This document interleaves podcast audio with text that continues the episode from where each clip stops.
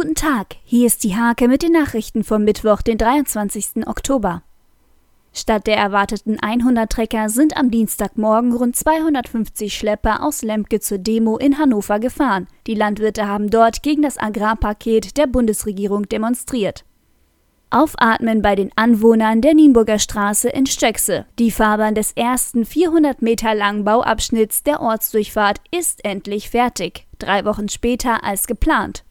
Bei einem Unfall in Landesbergen sind am Dienstagnachmittag fünf Menschen verletzt worden. Unter den Verletzten war auch ein sechs Monate altes Baby. Es kam mit einem Hubschrauber in eine Klinik. In der Tischtennisverbandsliga hat die Zweitvertretung des SC Maklohe den nächsten Heimsieg eingefahren. Mit 9 zu 5 bezwang das Team um Martin Wille den TTV Seelze. Die Makloer springen damit in der Tabelle auf Rang 3.